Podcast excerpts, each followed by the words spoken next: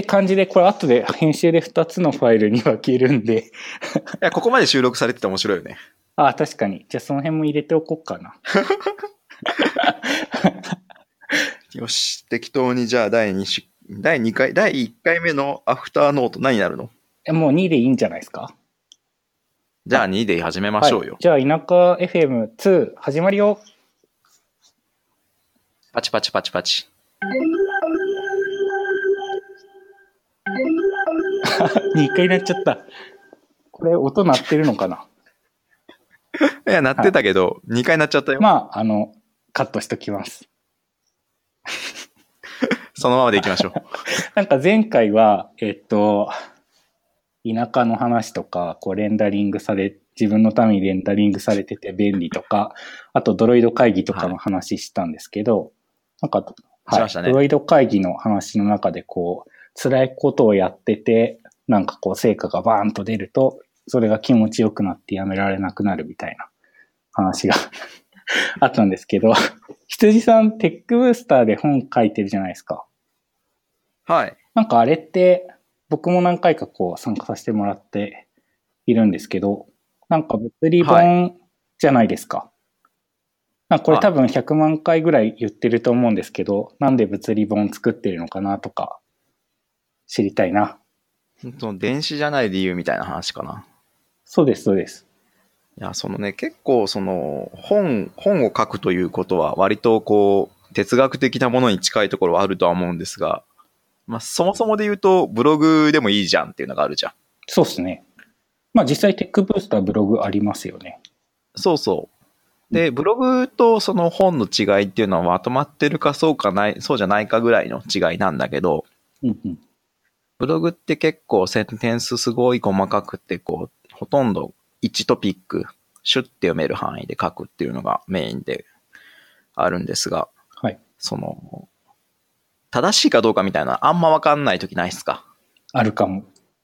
技術ブログ読んで、その1年前のだったり2年前のだったりしたら、こう今使えるかどうかちょっと怪しいよなって思うんだけど、そういう知識をこう改めてこう本にまとめると、本ってまあいつ出たかわかるし、その書いてる人もわかるし、とりあえず検証もしてるっていう安心感があって、パッケージとしては好きだなと思って作ってるんだけど、単純に紙でやってるのって買った感というか、ライブ感というか、お金を払いやすい形態だとは思うんですよ。所有欲ってやつですかね。ああ、そうかもしれないですね。ものがあるっていう。ね、なんか、多分電子媒体だと割とこう買いづらいというか、所有欲というか欲しいなと思った時に手を出しづらかったりするんだけど、本っていうのはまあその場にあってスパッて買ってしまうっていうすごく慣れた動作なので、ただ電子版も、テクブの場合電子版も一緒につけて渡しているので、特に電子版が欲しいっていう人はそっちを見てもらうっていうパターンが多いですね。そうですね。やっぱ紙の本の便利なところとか、電子版の便利なところって、こう、使用しているシーンとかでも違ってくるかなって思ってるんで、なんうか、テクブで本買うと両方ついてくるの、すごいお得だし、お得っていうか、まあ便利だなっていう感じしますね。なので、そういう感じで一応物理本も作ってるんですが、まあ物理本があったらね、締め切りみたいなものが発生するので、そうですね。明確にもう書かなきゃいけないっていう感じにはなると思う。なんか表紙がめっちゃこう、いい絵がついてるじゃないですか、いつも。はい。なんか、僕、売り子のお手伝いとかしてる時とかも、こう、あんまりこう、技術系じゃない人とかも本を手に取ってくれて、で、こう、ペラってめくって、あ、これ自分にはわかんないやつだっていう顔をして閉じておいていくみたいなのが、こう、たびたびあるんですけど、なんかあれ、あの、ちょっと可愛い感じの表紙とかって、なんでああいう表紙にしようと思ったんですか？なんだろうね。多分、その、一つはその技術書に対する間口の広げ方の一つみたいなのと、もともとコミックマーケットっていうその同人即売会の大きなところから始まってるので、そういう場に合わせて手に取りやすい表紙はどんなものかなって考えたときに、ああいう風になった感じだね。ああ、なるほど。多分、紀ノ国屋で売りますみたいなことを言われると、いや、ああは僕はしなかった気はするんだけど、もうちょっと軽いところでね、同人誌として売るんだったら割とそういうコンテキストに合ったものを使おうっていう気がするので、表紙を楽しんで作ってますね。確かにそう言われるとコンテキストマッチしてますね。うん。なんかね、表紙からキャラクターが生まれたりしてるので、確かに。シャチコさんの絵とか、いいですね。そうですね。なんか、急にもちこちゃんが DDD について頑張ったりとかっていうコーナーが生まれたりするそうですね、そうですね。ので、ああいうなんか、キャラが一人歩きするのは好きですね。いや、いいですよね。なんか DDD 本とか、なんか DDD 本元のやつめっちゃこう、辛いじゃないですか、読むの。分厚いっていう話はよく聞きます。はい。なんかそれに比べると挿絵とかも入ってるし、いいなって思いますね。なんかこう続きもお願いしますって感じです。はい。なんか同人誌なので、ね、自由に作りたいっていうのがあったので、うんうん。なので物理本作ってるのもまあそういう中の一つだし、割とこうね、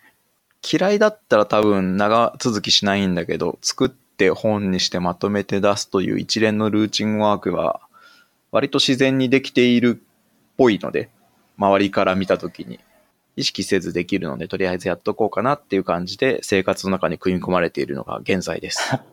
生活の中に組み込まれているすごいですね。なんかもう息をするようにブログを書かないと本来はね、アウトプットなかなかしづらくないですか？だって普通に暮らしてて、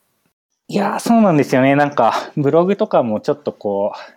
書いてみても、その気持ちが盛り上がってる時は書くけど、何もないとこうすぐ三日坊主になっちゃうんで。ね。ただなんか、毎日やってるとそれなりにこう、敷居が下がるというか、その障壁がなくなるので、確かに。そうですね。ずっとアウトプットして、アウトプットしたら、まあ技術の世界だと大体こう、見てくれたりとか、フィードバックもらったりできるので、自分のためにもなるしっていうのがメインですね。なんかそんな風にこう、本を作って、で、コミケで売ったりとかしているけれど、なんかそんな本を売るイベントが今度行われるんですよね。お、一体どんな素敵なイベントなんですか小松さん。僕が言うの？えっと、技術書店4、4でしたっけ？はい、合ってます。技術書店4ですね。技術書店4っていう、こう、技術系の同人誌の即売会イベントが、えー、秋葉原 UDX で、えー、次の、いつだ？4月22日日曜日ですね。日曜日にやってます。はい。お休みの日だし、こう、秋葉原に遊びに行くついでに本を買うってやってほしいな。やってほしいですね。こう、絶対に晴れてやるぞという強い気持ちがあるので、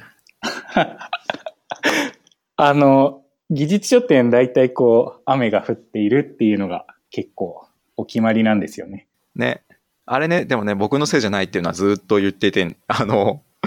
僕が雨男だと、ドロイド会議が真っ先に食らうはずなので、僕じゃないですっていう、この、このロ、このロジックで攻めてます。で僕絶対ワカメさんだと思ってて、あの、技術書店のもう一人頑張ってくれてるメンバーですね。あの、はい、ワカメさんっていう人がいるんですけど、ワカメさんはドロイド会議の、なんだろう、スタッフではないので、多分ワカメさんが雨男なんだと思ってるんですよ。じゃあ次回もどうなるか。そう、ちょっと楽しみですね。そうですね。で技術書店なんかすごい本当良くて、あの、結構来る人来る人みんなたくさん本を買っていくんですけど、やっぱこう、コミケに比べるとジャンルがこう絞られているせいか、どの本見ても、ああ、これ欲しいってなるんですよね。そうっすね。やっぱりこう、オンリーというか、その特定のジャンルが詰まってるので割と興味を引いてくれやすいっていうのもあるけど、何がいいかっていうと、こう、普段世の中には出てない最新技術だったりとかっていうのが集まってるのは僕はすごい好きで。と思ったらこうニッチなやつもあるわけじゃないですか。そうですね。でもこれ、これ絶対本にはな、その商業図書にはなってないけど読みたいって思うような本もたくさんあるので、うんうん、いやー、この本全部欲しいって思ったら、これはイベント運営するしかねえっていう気持ちにたどり着くわけですよ。なるほど。そう。た最近ね、多くの人がこのロジックを共有してるもんだと思ったら、大体そうではないらしいっていう。なかなかこう、じゃあやるぞってところまでは、なかなかこう、たどり着かないですよね。そうですね。何本かネジが外れてるらしいというのを最近気づいたりとかですね。あ、そうなんですよね。ちょっと日高さん多分ブレーキが壊れてるなっていうのを感じていて、どうぞどうぞ、続けて。感じていて、なんか、ドロイド会議の時も、今回、最初はまあ1000じゃなくて800ぐらいでしたっけ？今回800ですね。最初の目的は。そうなんですよ。でもなんかこうやっていく中の途中でこう、あれこれチケット足りなくない？みたいなのに気づいて、で、じゃあ1000行くでしょみたいな感じで 1000になって、で、ああ、マジかーって思ったんですよね、正直。いや、いや、なんかそれなんでかっていうと、僕はこう800前提でのこの受付ロジックみたいなのも用意してたから、当然こう200増えると全てがこうぐちゃって、チャラみたいな感じだよね。そう、そうかって思ったんですけど、まあでも結果としてそれがすごい達成感につながったし、なんとかなったから、そう、なんか、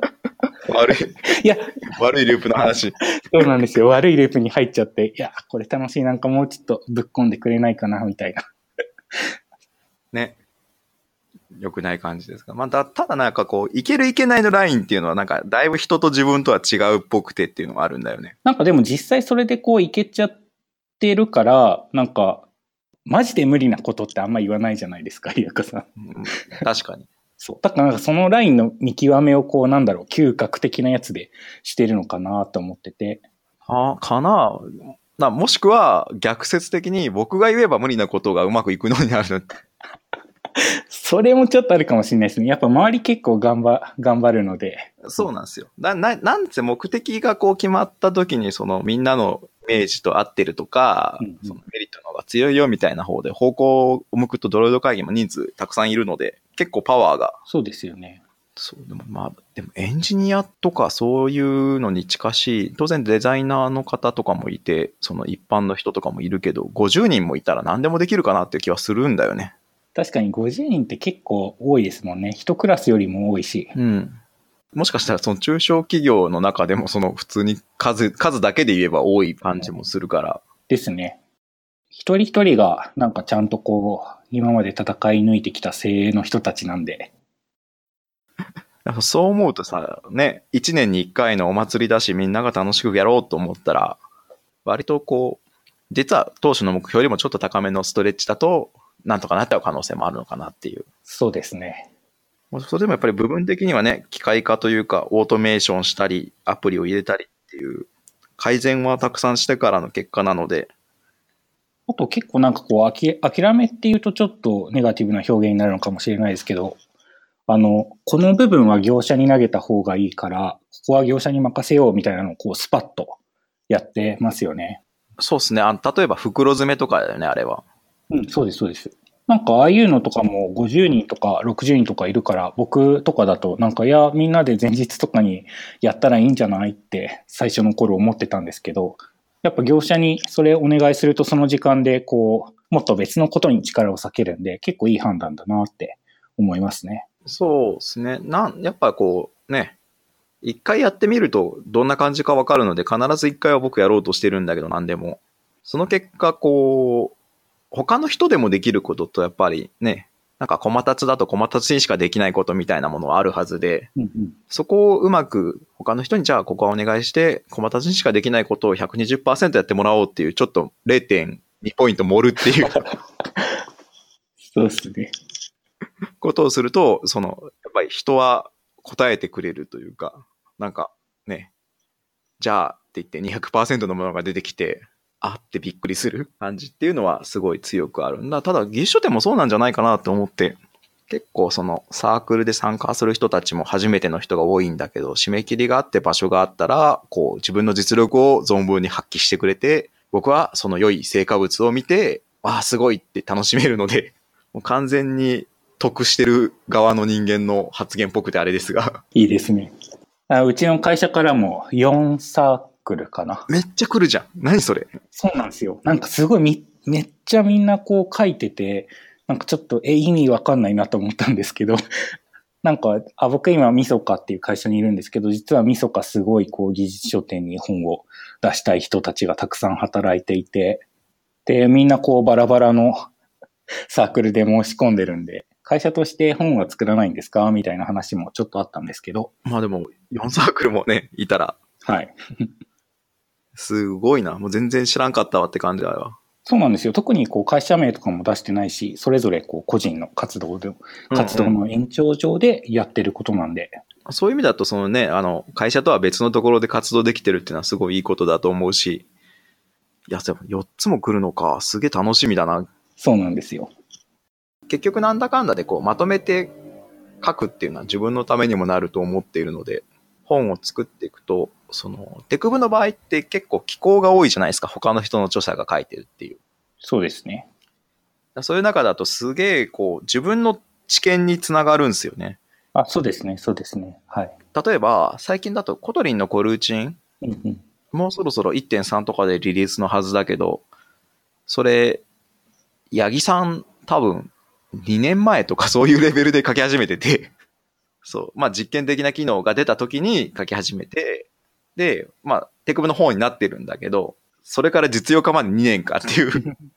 でも使ってなくてもその本読んでたら大体の動作はわかるし、こういうことができるんだなっていうのが分かった上で、こう、1.3のリリースに万全の状態で挑めるっていうのは、完全にこれ本が書いてあるからの、そういうおかげなんだなっていうのは思うね。そうっすね。あとやっぱ商業誌だとちょっとそういう先取り的なのはなかなかこうやりにくいところなのかなっていうのもあるんで、あれいいやつね、絶対無理でしょ。うん。ちょっといつリリースされるかわからないんですが、コルーチの記事書きましょうとか ねな。そういうなんか技術的なスタックも詰めて僕は好きだなと思ってずっとやってますね。僕も何回かこう書かせてもらった時とかは、こう普段こうあんまりこうちゃんと意識してないところとか、本、原稿を書くことによってしっかりこう調べ直して、確かな知識として自分の中で積み重なっていくんで、書いてても結構勉強になるし、ね、アウトプットの作業なんだけど、インプットもあっていいなって思ってますね。はい。なので、こうやってどんどんみんなが書いてくれる世界だと、僕は楽して暮らせるので好きです。とはいえ、こう結構、サークル、参加サークル数とか多くなってきてるのかなって思いますけど。そうなんですよ。なんかこう、キャパシティとか大丈夫なんですか？あ、まるでわからないんですけど。計画する上では、その最大入場者数とか、人が動きがこうなったらこうするみたいなのがあるので、はい。まあその中でなんとかうまく回していけるといいなとは思ってるんですが、いかんせん我々雨の経験しか なので、もし晴れた時ね、そうですね。どうなるかわからんが、入場はもうすでに機械化してあるし、整理番号も配ってるから、時間かかるかもしれんが待っててくれみたいな気持ちになるかもしれない。整理番号方、整理番号、整理券方式結構良かったですね。そうなんですよ。あれもね、うん、結構こう、やっぱり数、数の人がその2000人とか3000人レベルなので、うん、トラブルなきよう頑張ろうと思った結果、たどり着いた方法ですね。あちょっと今回も技術書店、すごく楽しみにしてるんで、ぜひぜひ頑張ってください。はい。そうですね。まあ、技術書店、物理本に限らず電子本もあったりとか、普通の商業の本とかもあったりするんで、興味がある人は皆さん来ていただけるとって感じはしております。はい。そんな感じでもうすぐこう1時間になるけど、時間大丈夫ですか？あ、僕全然大丈夫ですよ。あの、ショーノートの最後に書いてある話を気にしてる。エラー出た時の表示について最近ちょっといろいろ考えてるんですよ。これ大丈夫かな？これ結構ボリュームある感じの話なんですけど、大丈夫ですかね？まあ、一旦、一旦やってみましょう、じゃあ。はい。えっと、なんか最近ちょっとエラー出た時にどう表示するみたいなの、自分でこう作ってるやつとかもあって、いろいろ考えてるんですけど、なんか、昔はとりあえずトースト出すみたいな雰囲気だったのかなって思うけれど、うん、まあダイアログとか、あとスナックバーとかも増えてきて、で、スナックバーってこうボタンが置けるから、結構こう、エラーが発生した時のその後のこうユーザー体験みたいなのに幅というか、もっとこう作り込みができるよなっていう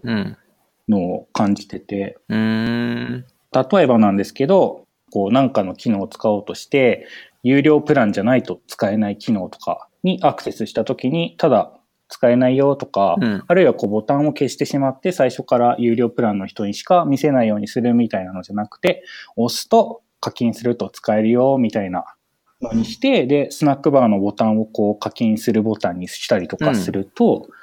こう、コンバージョン上がるじゃないですか。はい。とか、なんかそういうの、なんかいろいろ夢が広がるなって思って見てて、で、みんなこうその辺どういうふうにやってるのかなとか、うん。すごい気に、気になってるとか気にし始めるようになって、ほー、なるほどね。あとなんかこうスナックバーとかめっちゃ長いメッセージ突っ込むと、こう最後省略されちゃうじゃないですか。はい。だからこう、メッセージ閉じるボタンとか、ダイアログとかでこうよくある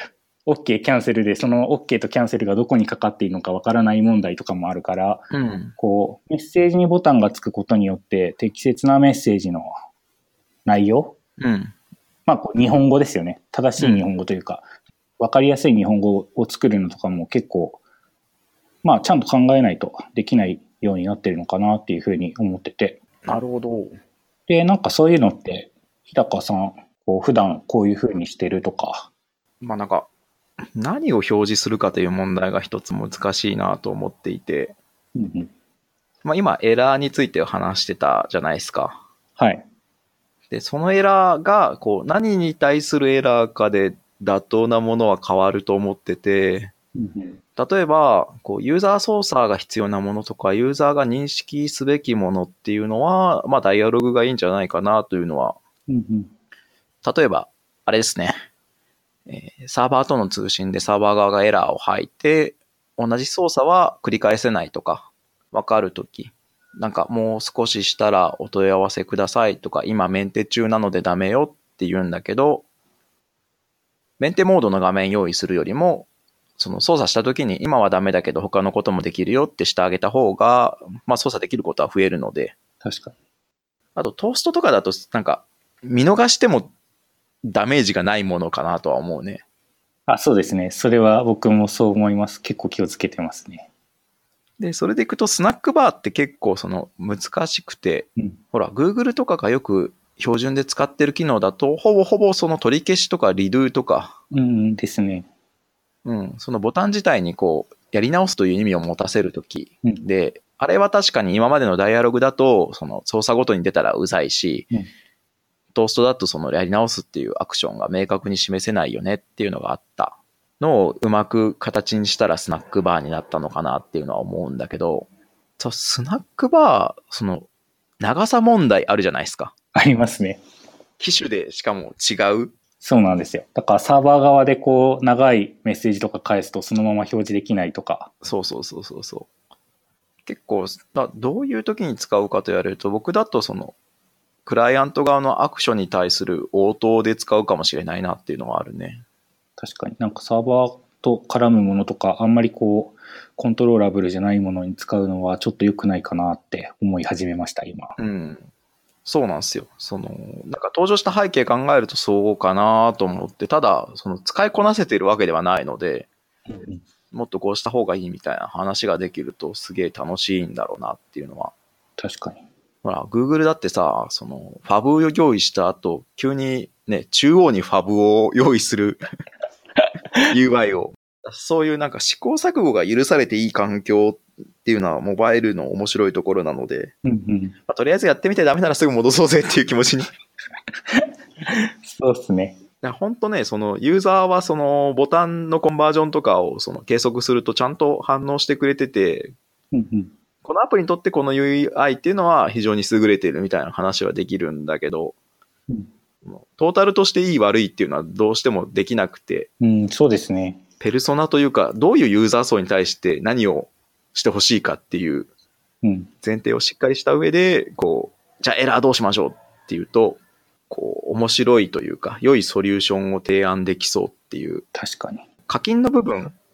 特にそうなんだけど、ボタンが見えてる方が多分、その、ユーザー登録とか、新機能を使ってほしい人に対しては、あの、目立つので、コンバージョンしやすさっていうのは出てくると思うんだけど、うん。なんか、ほら、月額課金したらこの機能が使えるようになりますっていうのは、その、有料会員に言ってもしょうがないじゃないですか。そうですね。でも、無料で使ってる人からすると必要じゃない機能かもしれないけど、こう出されるとちょっとうざってなるじゃないですか。うん。ありますね。でも、うざってなっても、ボタンを出した瞬間にコンバージョンはその上がってしまうので、効果あるって言われたら、まあ確かにっていう気がするんだけど、確かに。でもその、そのボタンがあるおかげで今のユーザーの継続率が下がってるんだよ、みたいな話が常にできるとは限らないので、うんうんうん。結構、こう、話題としてはヘビーだなっていう気がして。そうですね。なんか結構ログとか見ると、こう、施策入れて AB テストするとその辺の数字は結構いいんだけれど、実は全然関係ない別のところがすごい下がってたみたいな話って、なんか割とよくある、あるあるというか、うん、ですよね。ね、ありがちだよね、多分。なのでやっぱその辺気をつけていく必要があるのかなって感じですよね。うん。本当そう思いますね。なんかこう、やっぱエラーを、エラーをエラーだと分かりやすく伝えないと、こう結構ね、問い合わせも増えちゃうし、うんうんうん割と、割とエンジニアというか開発者の人は自分のプロダクトの名前でツイッターを検索して、シュッて閉じたりするわけじゃないですか。はい。見て、あ、ごめんねっていうか、あ、その不具合分かってる、すぐ直すねとか、うんうんうんうん。こう、あ、違うんだよとか思ったりすることもあると思うんですけど、なんか最近、キャッシュさんとペイモさんが、僕、どっちに属してるエンジニアの人もツイッターでフォローしてて、すごいこう、タイムライン上で二人が切磋琢磨している姿が見えて、なんかそれがすごいこう仕事に対するモチベーションアップにつながってて、心がほっこりするんですよね。そうですね。なんかこうね、やっぱりこう、アプリってほら、結局はその人が、プロデューサーさんとかもそうだけど、いろんな人が思いを込めて作ってるので、そういうのが見えると、あ、俺たちも頑張っていこうなって気がするよね。ですね。いや、これ締めとしては最高のお話ではないですか？い。やー、笑っちゃった。そうですね。なんかちょうどこう録音時間も